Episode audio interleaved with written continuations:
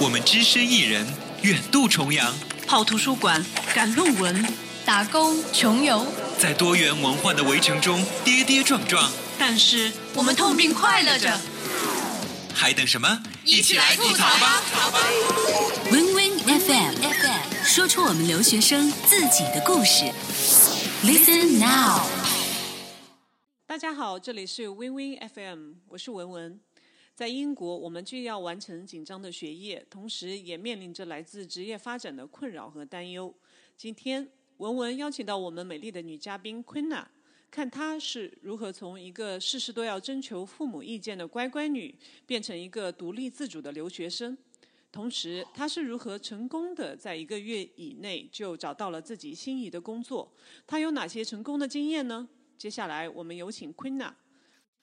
嗯，其实我觉得职业定位这件事情的话，它还是一个蛮大的 topic。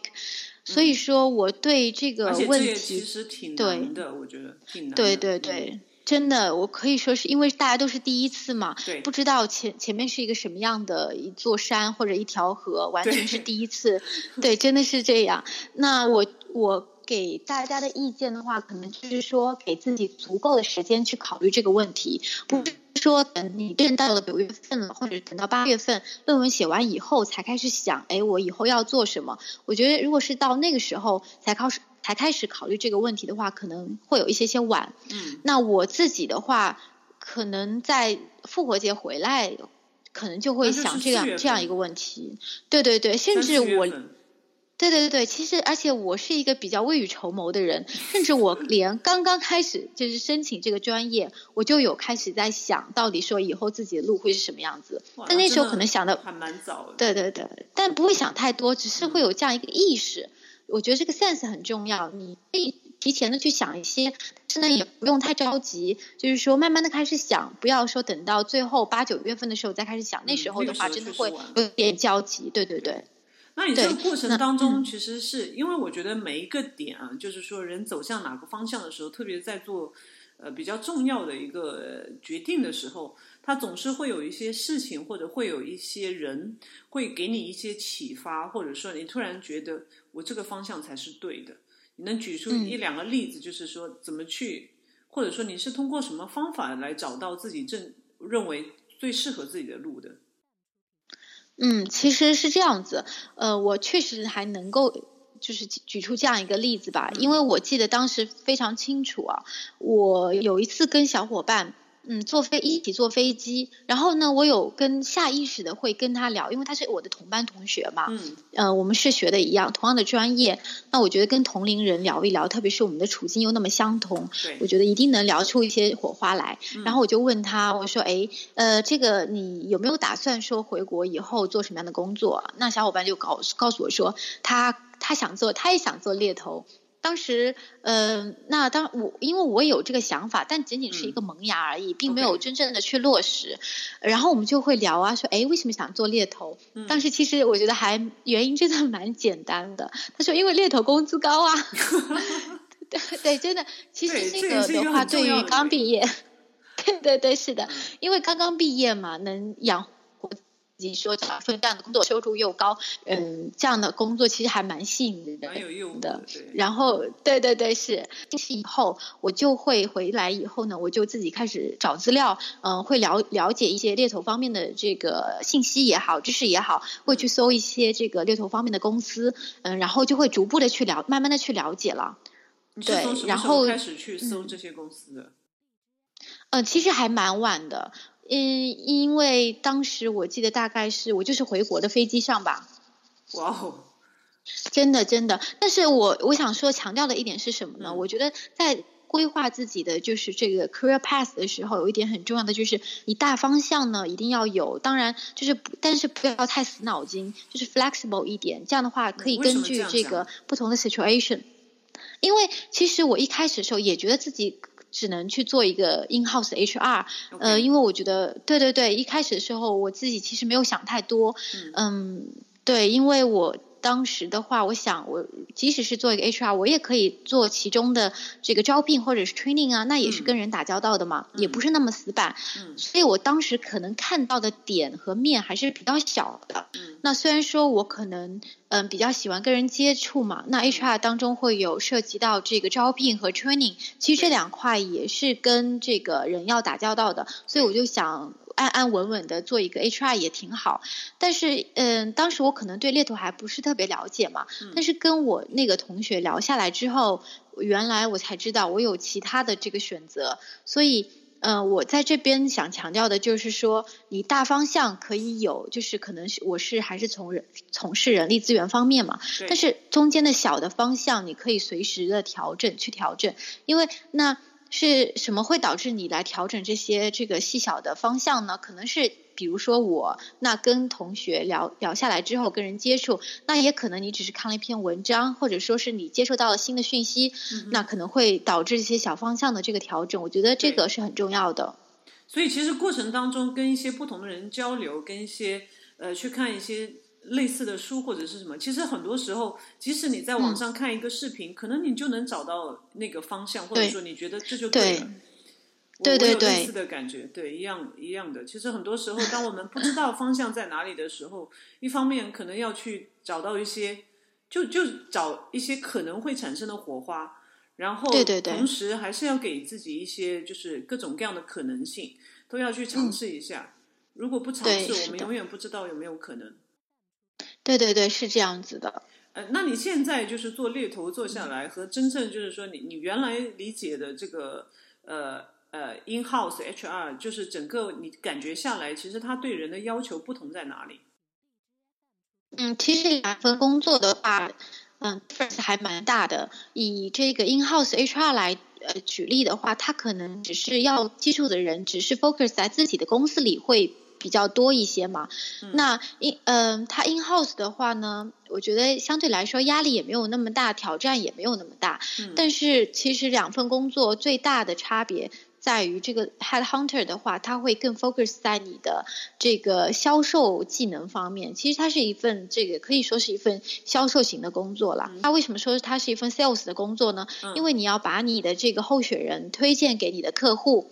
那这个过程中就要你有充分的这个呃销售的技巧了。那我说直白一点，销售的技巧。那另外一方面的话，同时你拿到了一个职位，你要去找相应的候选人，你要把你的职位 sell 给你的这个候选人。候选人。所以说，对对对，是的。所以说，而且我觉得其实这个有一个很大的不同，就是像公司内部的 HR，其实很多时候是别人在找他，你知道吗？就是别人投了简历，然后要找他，让他给 offer。但是猎头其实很多时候是一个像中间人一样，他是一个主动性更强。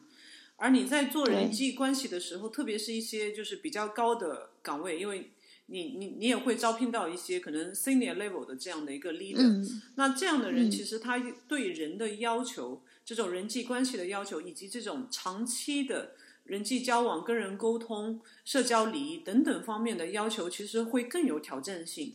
同时，你可能也需要知道通过一些战略的方式去经营你的人脉。我觉得这一点可能会是比较很有挑战性，特别是对于刚刚呃学校毕业的学生来说是非常有挑战的一方面。你当时觉得最重要的一点是什么？就是你自己性格和你的能力上面匹配上面最重要的是什么？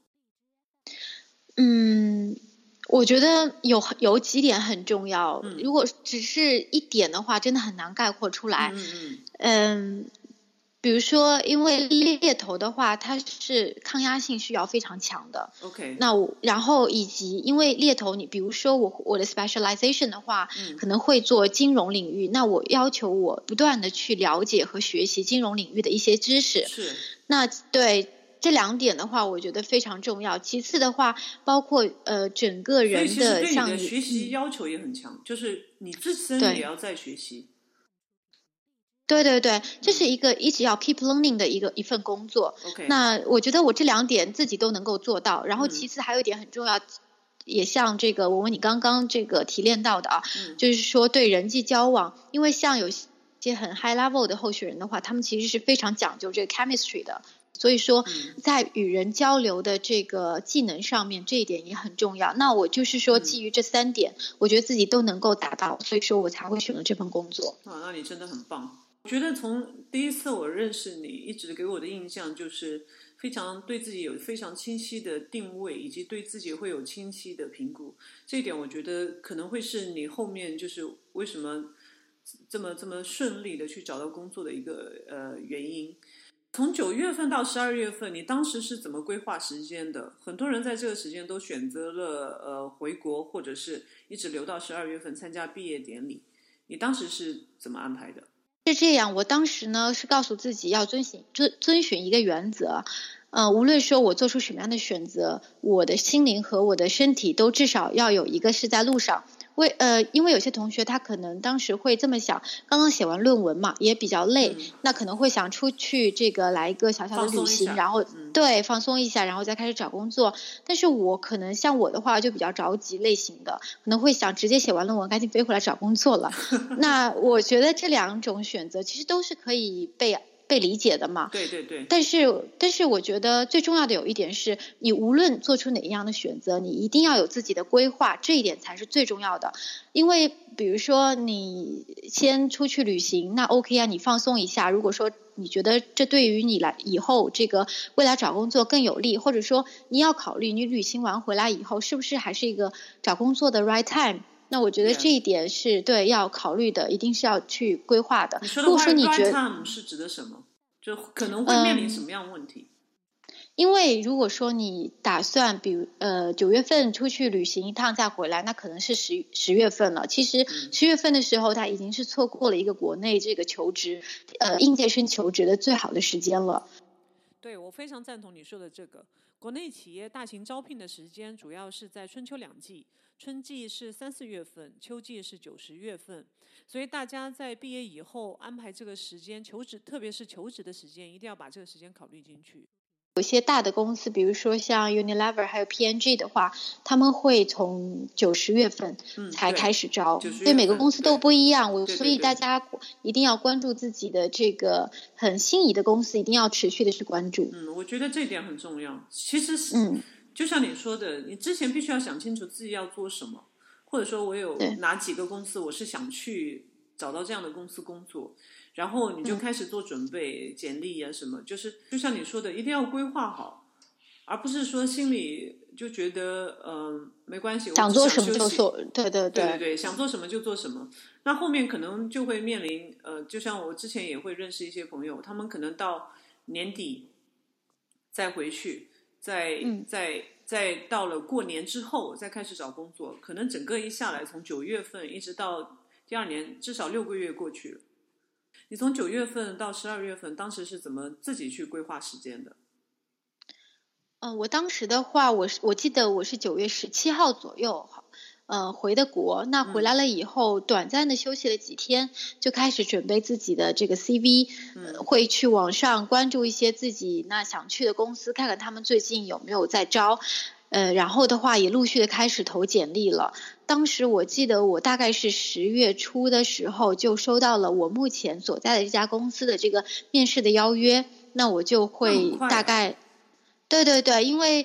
嗯，猎头这个行业还是比较缺人的，嗯，所以说他们速度还很快，当时就找到了我。我记得我大概整个流程下来的话，因为有好几轮的面试，对，整个流程下来的话，我大概到十月的中旬、中下旬，可能就已经拿到 offer 了。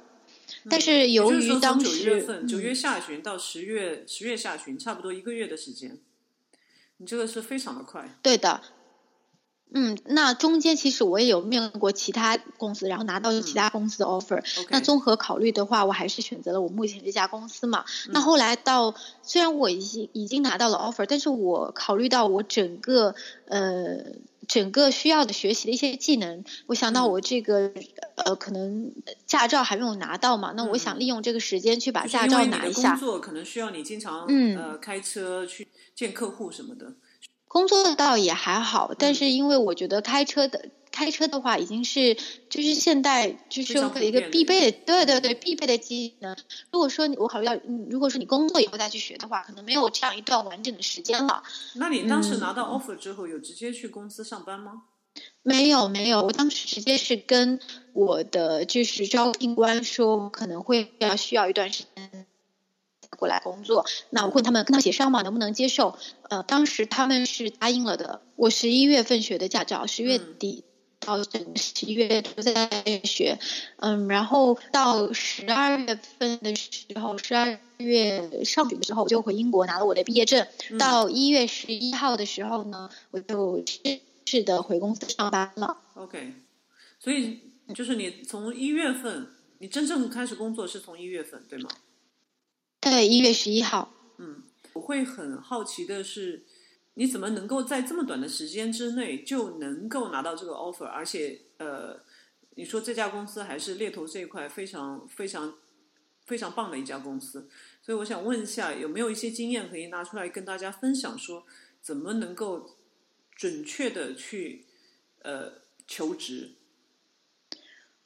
有一点很重要的是说，一定要主动出击，不要等机会找你，这一点很重要。呃，我刚刚有提到嘛，一定要说呃，一定要在自己找工作的时候就 focus 有很有 target 去看哪些公司是你想去的，然后你就专注的去投这些公司。所以其实前期你还是做了大量的工作去进行对这些公司的调研，对吗？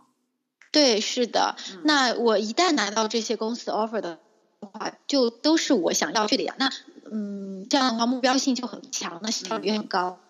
对，效率很高，就是因为我觉得我的理解可能中间，首先是对自己很清晰的定位，然后是说我适合去怎样，或者说我想要去怎样的公司，然后对这些公司要做一部分的，甚至于说大量的调研，去知道他做了些什么。然后为他专门做简历，因为很多时候简历是要专门针对不同的公司去准备的。在完了之后，完了之后再投简历，再去知道他所有的时间。就像你说的，这个过程当中其实还是要做很多的时间的安排，因为有些公司它的那个呃，就是职位出来可能都会有不一样，所以我们需要也要对他们的职位以及招聘信息，甚至于说会有一些呃招聘会。会需要做一些这样的一个呃信息的信息的搜集，然后定好自己的时间计划，再去投这样的简历，可能准确度会很高。因为你身边呃会有很多其他的同学，你觉得大家可能需要注意的是些什么？需要容易有一些怎样的误区？就是作为刚刚回去找工作的同学来说。嗯，我觉得心态方面大家一定要摆正啦。嗯，那有一个我可以概括成一个成语的话，可能是一定要用不卑不亢的这样的心态去找。为什么这么说呢？不卑指的是说，呃，很多其实现在因为有大量的留学生回国找工作嘛，所以说呃，可能含金量说实话没有几十年前那么高了。但对于就是说呃，企业也好，社会也好，这样的一些舆论的压力。呃，一定要做到这个呃不卑，这样的话才能说有信心，这样去找自己心仪的工作。因为有的时候机会来的不会像你想象的那么预料的那么快。呃，在这个过程等待可以说是等待的过程中呢，一定要这个坚持自己的想要去的地方，不要就是降低自己的 level。我觉得这一点很重要。嗯。那然后其次的话要不抗。呃，因为有些公司的话，公司里的包括职员，他们会觉得，哎，是不是从国外回来的就会比较，嗯，通俗讲会不会比较傲娇一点？会，嗯，对，是这样子，所以也会觉得这样的人会不好接触或者怎么样。那作为就是留学人员回来的话，也不要觉得自己有很多了不起的地方，其实要学的职场上的东西还真的蛮多的。所以说，一定要不不卑不亢，然后也一定要有自信。嗯，很好。对于普遍来说，HR 这样的岗位到国内求职，一个硕士生毕业的话，给自己的在薪水上面的一个大概的定位，你你能给一个区间吗？因为我觉得这样的东西可能会给大家一些比较现实性的意义。嗯。嗯，如果文文你问我这个猎头行业的话，我还是蛮清楚的。HR 的话，嗯，要真的是要根据自己所在的公司的这样一个情况了。那呃，就比如说世界五百强跟国内民营，那它是会差非常多的。嗯，是吗？如果说是对，是的，如果说是 average 来讲的话，可能会有的呃六千到八千吧。我觉得八千算比较高的了。嗯，嗯，你是指哪个行业？我是指所有的 average 来讲，就除了猎头行业以外，就是 in house HR 来说，嗯，但是我当然之前我觉得我之嗯前了解过来，好像好像没有那么高哎。对，所以我说八千是非常高的了。那一般性，我觉得六千左右，对，六千左右比较正常。嗯，OK。嗯，那最后你还有什么提醒大家的内容吗？希望大家嗯，通过自己的努力，然后以及对自己的一个规划吧，都能够嗯去过自己想要的生活。我觉得这是最重要的。嗯，嗯好，今天非常感谢呃昆娜给大家分享了这么多很有很有意义，而且是非常实际的一些经验和和建议。谢谢文文。好，谢谢，非常感谢来到嗯我们的节目。以后有机会我会再邀请你来给大家分享一些你的工作经验。好，非常感谢，谢谢，嗯再，见，好，谢谢，拜拜。拜拜。